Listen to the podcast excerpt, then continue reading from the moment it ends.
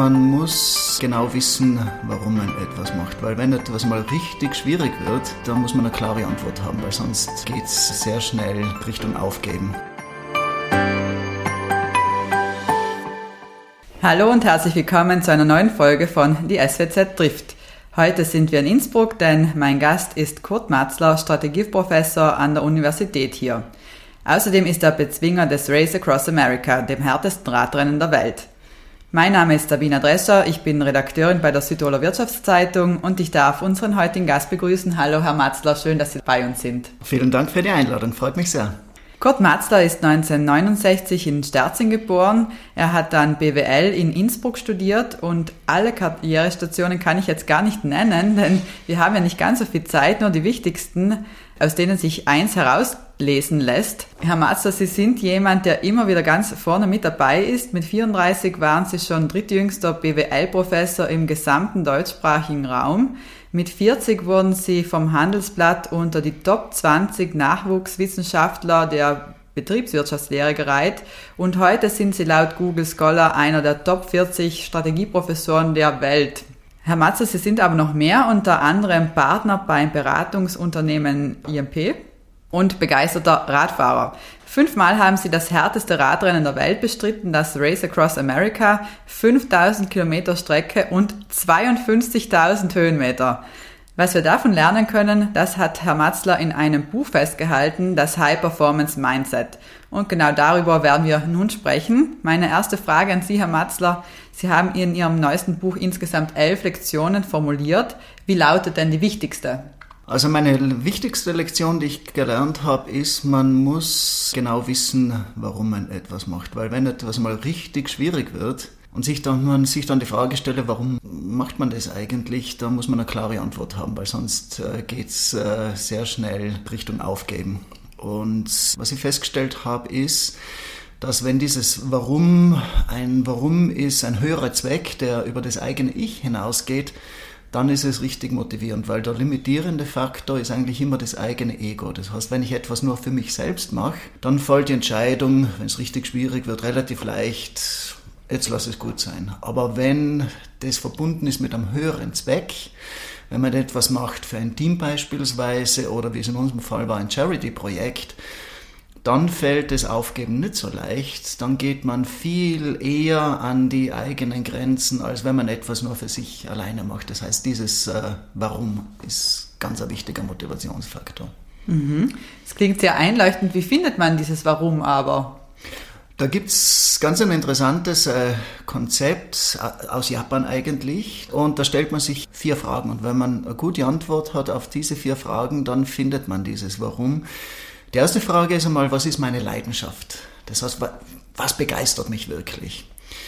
Die zweite Frage ist, äh, was kann ich besonders gut? Das heißt, kann ich Leidenschaft mit meinen persönlichen Stärken oder Kompetenzen verbinden? Dann die dritte Frage ist, ist es auch wertvoll für andere? Das heißt, kann ich anderen einen Nutzen stiften? Kann ich irgendeinen Beitrag leisten an die Gesellschaft? Und die vierte Frage, kann ich da auch damit Geld verdienen? Das heißt, wenn man etwas findet, wo man diese vier Fragen äh, beantworten kann und verbinden kann, dann findet man eine Passion, dann findet man eine Berufung und da findet man ein Warum, wofür es sich wirklich lohnt, sich einzusetzen. Wenn man das dann gefunden hat, wie erreicht man das dann? Gute Technik ist äh, das Visualisieren. Das ist auch das, was erfolgreiche Spitzensportler unterscheidet von durchschnittlichen Spitzensportlern, nämlich sie verwenden diese Mentaltechnik und visualisieren heißt, dass man sich immer vorstellt, wie es sein wird, wenn man sein ganz großes Ziel erreicht hat. In meinem Fall beim Race Across America ich habe mich ja fünf äh, Jahre lang darauf vorbereitet, fünf Jahre lang hartes Training und eigentlich fast bei jeder Trainingsstunde habe ich mir überlegt, äh, habe ich daran gedacht, wie wird es sein, wenn ich in Annapolis dann über die Ziellinie fahre? Wer wird da sein? Welche Emotionen werde ich äh, erleben? Und das muss sehr konkret sein. Und immer wenn es schwierig ist, ruft man sich diese Bilder ins Gedächtnis. Das ist einmal der erste Schritt, das heißt, das zu visualisieren. Das zweite ist dann eine Strategie für sich zu finden und Strategie heißt, sich zu fokussieren. Und Strategie heißt ganz oft zu entscheiden, was man nicht macht. wieder übertragen auf mein Race Across America Projekt. In diesen fünf Jahren Training hat es für mich drei Dinge gegeben. Arbeiten, trainieren und schlafen. Und bei allem, was ich getan habe in dieser Zeit, habe ich mir die Frage gestellt, bringt mich das jetzt weiter auf dem Weg zu meinem großen Ziel oder nicht? Und wenn die Antwort war nein, habe ich es nicht getan. Das heißt wirklich äh, fokussieren. Und dann ist es natürlich auch eine Frage der Disziplin ganz konsequent äh, dieses Ziel verfolgen.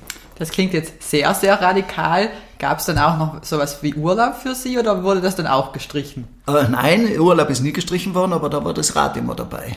Das heißt, keinen Urlaub ohne Radfahren. Äh, guter Freund von mir, der Klaus Schredelsecker, hat ein Haus in der Toskana, da sind wir jedes Jahr zu Gast. Äh, nicht ein einziges Mal waren wir im Meer. Wir sind äh, jedes Jahr auf Gran Canaria, nicht ein einziges Mal war ich schwimmen. Da heißt halt Urlaub Radfahren. Und Ihre Frau teilt ja Ihre Leidenschaft. Genau, die ist selber begeisterte Radfahrerin und äh, wir trainieren gemeinsam und so lässt sich es auch ganz gut verbinden. Über Ihr Warum beim äh, Race Across America haben wir kurz äh, gesprochen. Sie haben Charity genannt als höheres Ziel. Mhm oder höheren Sinn. Wie würden Sie das noch einmal kurz zusammenfassen, Ihr Warum beim Race Across America? Ja, wir haben ja Spenden gesammelt äh, zur Ausrottung äh, der Kinderlähmung und waren auch sehr, sehr erfolgreich. Bei meiner Solo-Teilnahme sind 1,2 Millionen zusammengekommen, aber ich habe ja vorher schon ein paar Mal in der Staffel äh, teilgenommen, also insgesamt über vier Millionen. Und erzähle vielleicht eine kurze Geschichte dazu, damit es deutlich wird, dieses Warum. Und zwar am Tag vier des Rennens, ich habe so ungefähr 2000 Kilometer hinter mir gehabt, durch die Wüste bei 50 Grad äh, pro Tag, zwei Stunden geschlafen ungefähr. Da ist es einmal richtig hart geworden in den Rocky Mountains. Es hat geregnet, äh, es war kalt, ich war da in der Nacht unterwegs bei 6 Grad ungefähr, vollkommen durchnässt, äh, durchfroren. Ich habe die Finger nicht mehr gespürt. Und da haben wir eine kurze Pause gemacht äh, irgendwo. Und da sitze ich dann äh, im Regen und frage mich, warum mache ich das jetzt eigentlich? Jetzt wäre es so fein, einfach im Hotel zu bleiben und äh, Rennen, Rennen sein lassen. Und äh, da ist mir folgender Gedanke gekommen. Für mich, ich könnte jetzt jederzeit sagen, das war's, ich steige aus, ich gebe auf. Aber Kinder, die Kinderlähmung haben, haben die Option nicht. Die haben diese Krankheit für das ganze Leben. Und was ich jetzt durchmache, ist nichts im Vergleich zu dem, was Kinder durchmachen, die Kinderlähmung haben. Und äh, unsere Aufgabe ist es, dieses Rennen zu fahren, um Spenden zu sammeln, damit diese Krankheit ausgerottet werden kann. Und dieser Gedanke hat mich dann wieder aufs Rad gebracht. Und immer wenn es schwierig geworden ist, habe ich äh, daran gedacht, was äh, unser Warum ist. Und wir haben ein Motto gehabt, We ride so that others can walk. Haben wir auch auf unseren T-Shirts gehabt. Und das war der Gedanke, dieses größere Warum, wo diese höhere Motivation dann hergekommen ist. Ein sehr schöner Gedanke auch. Wir haben jetzt ausführlich über diese Lektion in Ihrem Buch gesprochen, über dieses Warum. Gibt es etwas weiteres aus Ihrem Buch, das Sie den Hörerinnen und Hörern gerne mitgeben möchten? Da gibt es ein paar Dinge, die ich gelernt habe, beziehungsweise die mir wirklich erst bewusst geworden sind beim Race Across America. Eines beispielsweise ist, löse Probleme, solange sie noch klein sind. Es gibt viele Gründe, warum so viele das Rennen nicht schaffen. Weniger als 50 Prozent schaffen es. Beispielsweise Nackenprobleme, irgendwann, Schirmers Neck nennt sich das. Irgendwann kann man mal den Kopf nicht mehr halten, weil die Nackenmuskulatur versagt oder Sitzprobleme. Einfach äh, so massiv offenen Hintern, dass man nicht mehr sitzen kann. Ernährungsprobleme, Schlafentzug und so weiter. All diese Probleme, die kommen nicht plötzlich, sondern die kündigen sich so langsam an. Und viele machen den Fehler, dass sie beispielsweise Nackenschmerzen, Sitzprobleme, Schlafentzugserscheinungen einfach mal ignorieren, weil sie sagen, so schlimm ist es nicht, äh, das halte ich schon aus. Aber das Problem ist, wenn ich nicht sofort reagiere, wenn die Probleme auftauchen, dann geraten die außer Kontrolle. Und deshalb muss ich die äh, lösen, solange sie klein sind. Dann vermeide ich, dass Dinge eskalieren. Da gibt's diese Broken Windows-Theorie, äh, die erklärt es wunderbar. Das hat man beobachtet in amerikanischen Straßenzügen. Wenn beispielsweise ein Haus verlassen worden ist, hat es nicht lange gedauert, bis eine Scheibe eingeworfen ist. Wenn die nicht sofort repariert wird, schmeißt jemand am nächsten Tag die zweite Scheibe ein und dann die dritte und dann plötzlich sind alle Scheiben zerstört. Das heißt, löse Probleme, solange sie klein sind, pack sie an der Wurzel und dann hast du sie an der Kontrolle. Ich glaube, das ist ganz äh, wichtige Lektion. Etwas, das auch ganz entscheidend ist und das wir oft vergessen, das sind die sogenannten Marginal Gains. Wir konzentrieren uns oft auf die großen Ziele, auf die großen Strategien, aber vergessen, wie wichtig minimale kleine Verbesserungen in vielen Dingen sind, weil die Summe dieser kleinen Verbesserungen macht dann den großen Unterschied.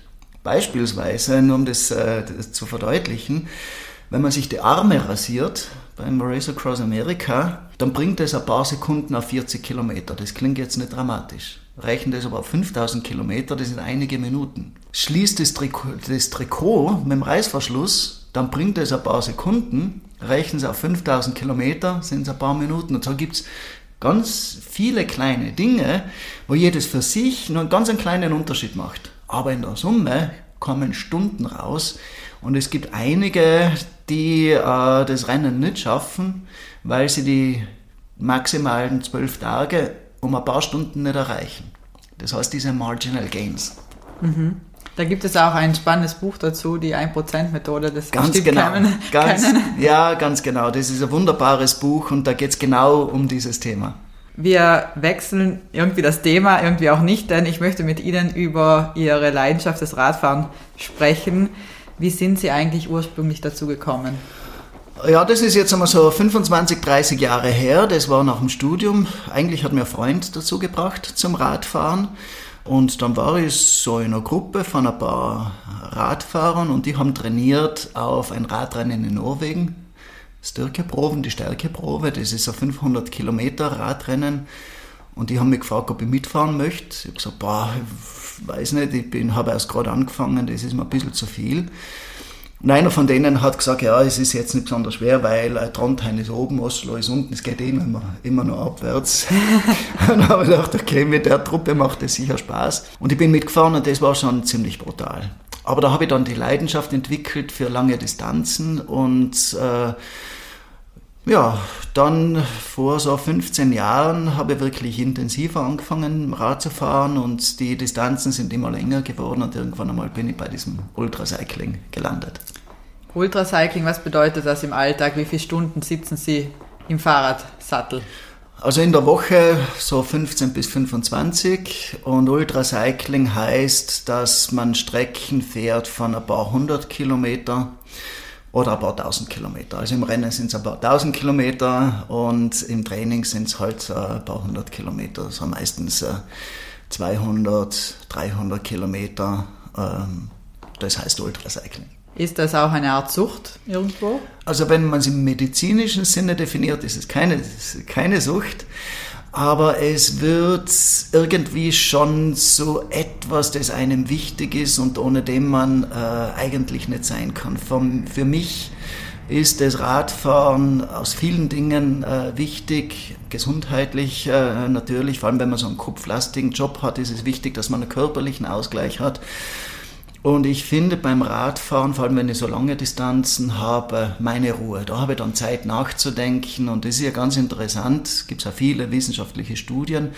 Vor allem dann, wenn man so in einen Flow-Modus kommt, dann, wenn man abgelenkt ist vom Job und die Mind-Wandering passiert, das heißt, wo man alles Mögliche denkt, wird man kreativ und man es fallen einem Dinge ein, die einem beim konzentrierten Nachdenken gar nicht einfallen würden. Also ich habe viele sehr gute Ideen beim Radfahren.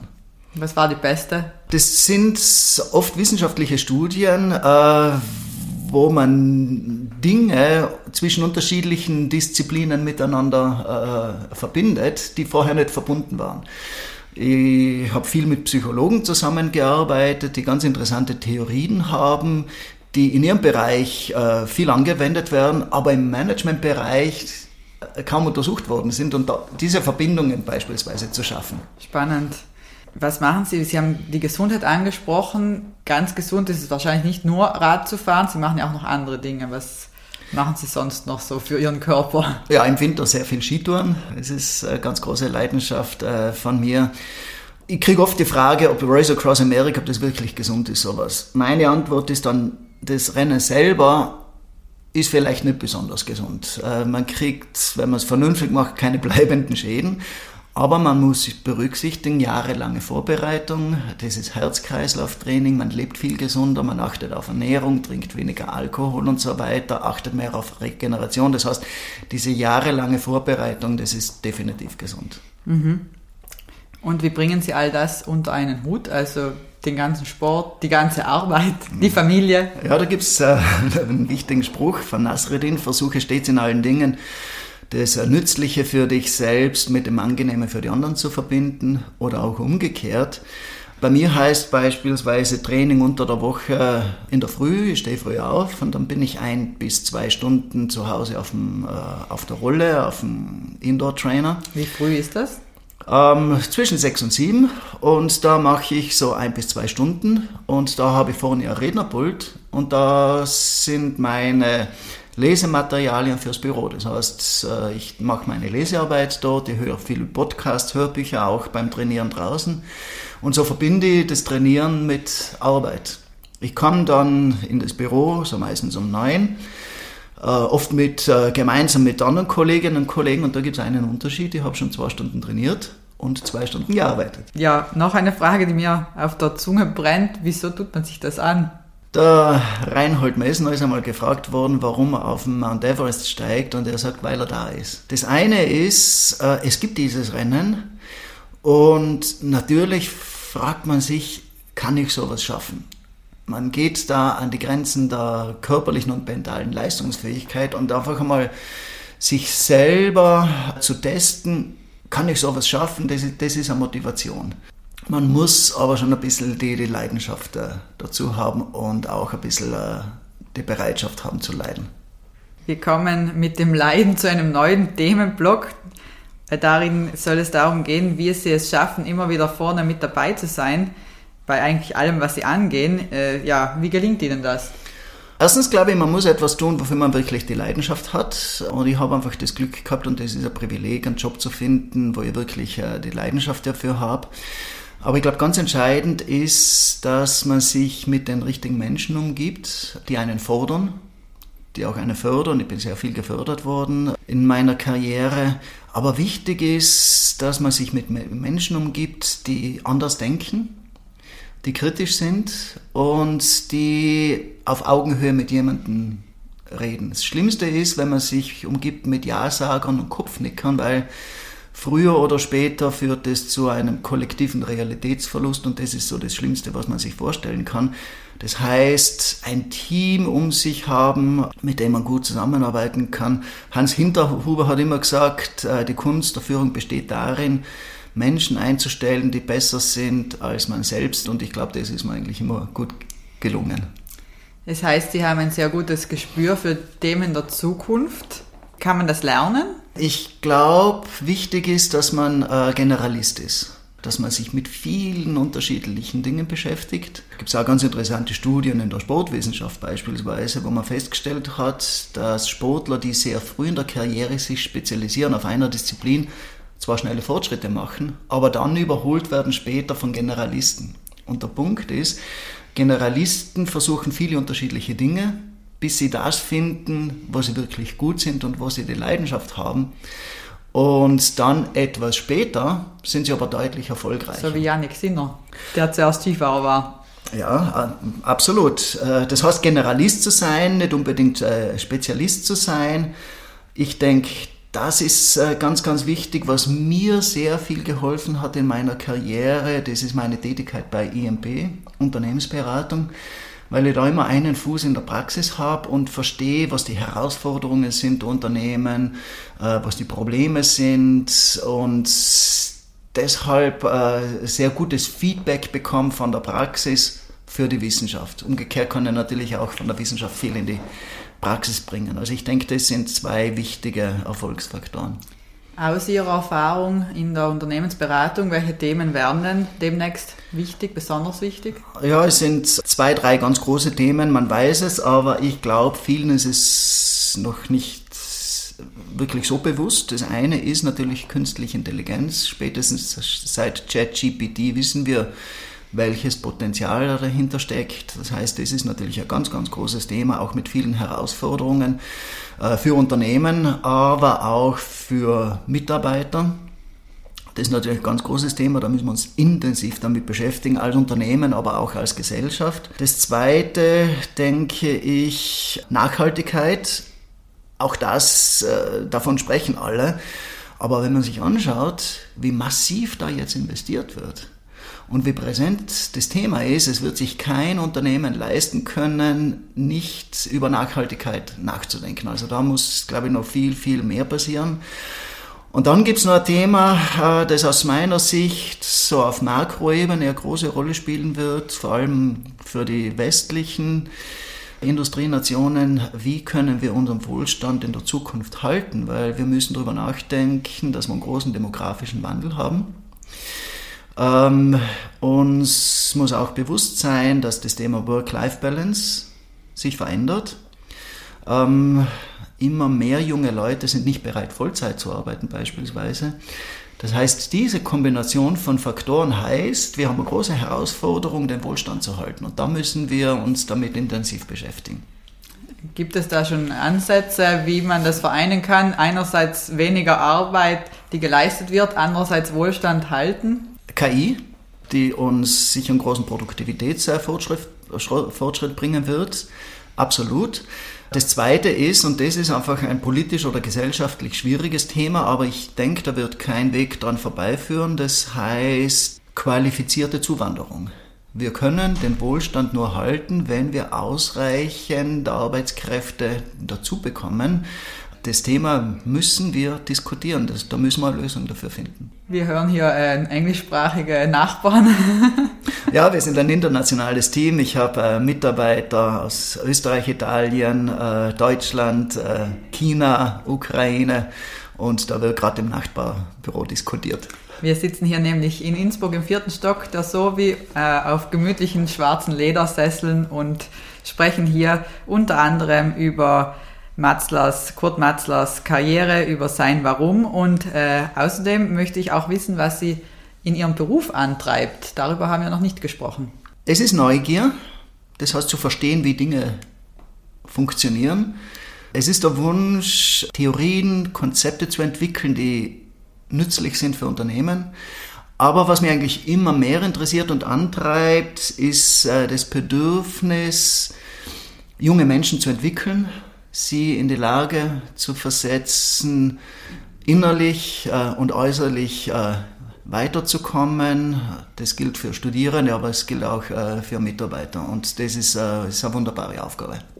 Wir haben uns schon äh, dem Ende etwas angenähert, bevor wir dazu kommen, aber möchte ich Ihnen, möchte ich mit Ihnen noch kurz über die Heimat sprechen. Mhm. Sie sind ja im Fitsch aufgewachsen. Mhm. Was verbinden Sie heute mit dem Ort? Zur Heimat hat man immer einen ganz besonderen Bezug. Das ist einfach die Vertrautheit, die man dort hat. Ich habe an viel, in vielen unterschiedlichen Städten gelebt, auch Ländern und es würde einem nie gelingen, so eine Vertrautheit aufzubauen mit der Kultur, mit, mit der Ortschaft, mit der Landschaft und so weiter, wie mit der Heimat. Das heißt, immer wenn ich zu Hause bin, dann ist dieses äh, Vertrautheitsgefühl da, auch die kulturelle Identität. Äh, je weiter oder je länger man von der Heimat entfernt wird, umso wichtiger werden einem die Traditionen. Beispielsweise für mich das äh, Dörrgelände, das ist etwas, auf das ich äh, nie verzichten möchte und äh, einfach die Ruhe und Gelassenheit, die ich erlebe, wenn, wenn ich zu Hause bin. Mittlerweile haben Sie ja so etwas eine Außensicht auf Südtirol, wie Sie gesagt haben, haben Sie lange in verschiedenen, an verschiedenen Orten gelebt, äh, mhm. haben jetzt ihren Lebensmittelpunkt in Innsbruck. Mhm. Was macht uns denn als Wirtschaftsstandort aus? Ganz einzigartig ist natürlich die geografische Lage, das ist äh, klar, und dann auch äh, die Lage zwischen zwei Kulturen, das ist ganz, ganz einzigartig. Südtirol Stärke ist auch die Bekanntheit, Südtirol kennt man überall und diese Karte kann Südtirol spielen, muss auch spielen. Südtirol hat äh, sehr viele innovative Unternehmen, Viele Unternehmen, die in ihren Branchen sehr stark sind, bis hin zu Weltmarktführern. Es gibt jetzt ein Unternehmen, äh, Albitronic beispielsweise, das ist wirklich äh, einzigartige, einzigartige Entwicklung. Also da hat Südtirol schon äh, einige Stärken, aber ich sehe so von außen betrachtet schon ein paar Dinge, die Südtirol an denen Südtirol aus meiner Sicht arbeiten sollte. Ich Die interessieren ja, uns natürlich auch. ich habe ja drei Jahre an der Uni Bozen gearbeitet, 2016 bis 2019, und ich war wirklich schockiert von der Bürokratie in Südtirol. Äh, nicht nur in Südtirol, sondern es ist ein italienisches Problem. Also das ist wirklich erschreckend. Teilweise wundere ich mich, wie Unternehmen unter diesem bürokratischen Korsett wirklich erfolgreich arbeiten können. Das Zweite ist, wenn man so von außen nach Südtirol schaut, mich wundert es immer ein bisschen, es wird viel gestritten und wenig zusammengearbeitet. Und das ist eigentlich sehr, sehr schade, weil die gesamte Erfolgsgeschichte von Südtirol kommt von dieser Einheit her, auch von der politischen Einheit und ich denke, da verspielt man einiges. Das Dritte ist, ich habe ab und zu den Eindruck, Südtirol ist ein bisschen eine Neidgesellschaft. Vor allem, wenn man sich anschaut in sozialen Medien, wie Personen, die in der Öffentlichkeit stehen, dort angefeindet werden, zerrissen werden, das ist schon oft erschreckend. Südtirol weiß oft gar nicht, wie gut es äh, den Menschen dort wirklich geht. Und ein großes Thema ist äh, natürlich die Verkehrsinfrastruktur, Flughafen und so weiter. Das sind schon Themen, die, die es oft nicht ganz leicht machen in Südtirol. Mhm. Um äh, mit etwas Positivem abzuschließen, sehen Sie die Zukunft äh, von Südtirol als Wirtschaftsstandort mh, hm, positiv oder negativ? Jetzt müssen Sie sagen positiv, sonst schließen wir nicht gut ab. Na, keine Frage positiv. Äh, es ist so viel Dynamik da, es ist so viel Kreativität da. Äh, Südtirol hat so viele Stärken. Äh, eigentlich geht es nur darum, dass man in Südtirol die Rahmenbedingungen richtig schafft dann entwickelt sich Südtirol wunderbar. Mit diesem Abschluss kann ich gut leben. Bevor wir ganz zum Ende kommen, noch drei kurze Fragen, die ich Sie bitte ebenso kurz zu beantworten. Was bedeutet für Sie Erfolg? Erfolg, oft äh, wird Erfolg definiert im Vergleich zu anderen. Bin ich erfolgreicher als andere oder nicht? Aus meiner Sicht ist das keine gute Definition von Erfolg. Erfolgreich ist aus meiner Sicht dann jemand, wenn er Dinge erreicht, die er sich selbst gar nicht zugetraut hätte. Das heißt, permanent diese Komfortzone verlässt. Mit wem würden Sie denn gern mal zu Abend essen? Ich habe jetzt gerade das neue Buch von Arnold Schwarzenegger gelesen. Das ist unglaublich beeindruckend, weil das eine Persönlichkeit ist, der in drei komplett unterschiedlichen Dingen so erfolgreich war, als Sportler, dann als Schauspieler und dann als Politiker. Und mich imponieren immer Menschen, die sehr, sehr erfolgreich sind in dem, was sie tun, aber gleichzeitig an das Wohl der Allgemeinheit denken. Charity beispielsweise, er engagiert sich politisch, er engagiert sich äh, für Klimaschutz und so weiter. Also das wäre ein spannendes Abendessen. Vielleicht hört Herr Schwarzenegger ja unseren Podcast und geht auf Ihre Einladung ein. Der beste Rat, den Sie bisher bekommen haben? Die Hunde bellen, aber die Karawane zieht weiter. Und das heißt, ich muss nur an meine Ideen glauben. Ich soll auf Kritik hören, aber nicht überbewerten. Lass die Menschen kritisieren, lass sie schimpfen, glaube an dich und geh deinen Weg. Herzlichen Dank, Herr Matzler, für Ihre Zeit. Danke. Danke auch an alle, die uns zugehört haben. Wir freuen uns, wenn Sie auch beim nächsten Mal wieder mit dabei sind. Und für alle, die bis dahin Lust auf mehr Interviews und Berichte aus Südtirol Wirtschaft und Politik haben, gibt es jeden Freitag eine druckfrische SWZ oder besuchen Sie uns online unter swz.it. Bis zum nächsten Mal, machen Sie es gut.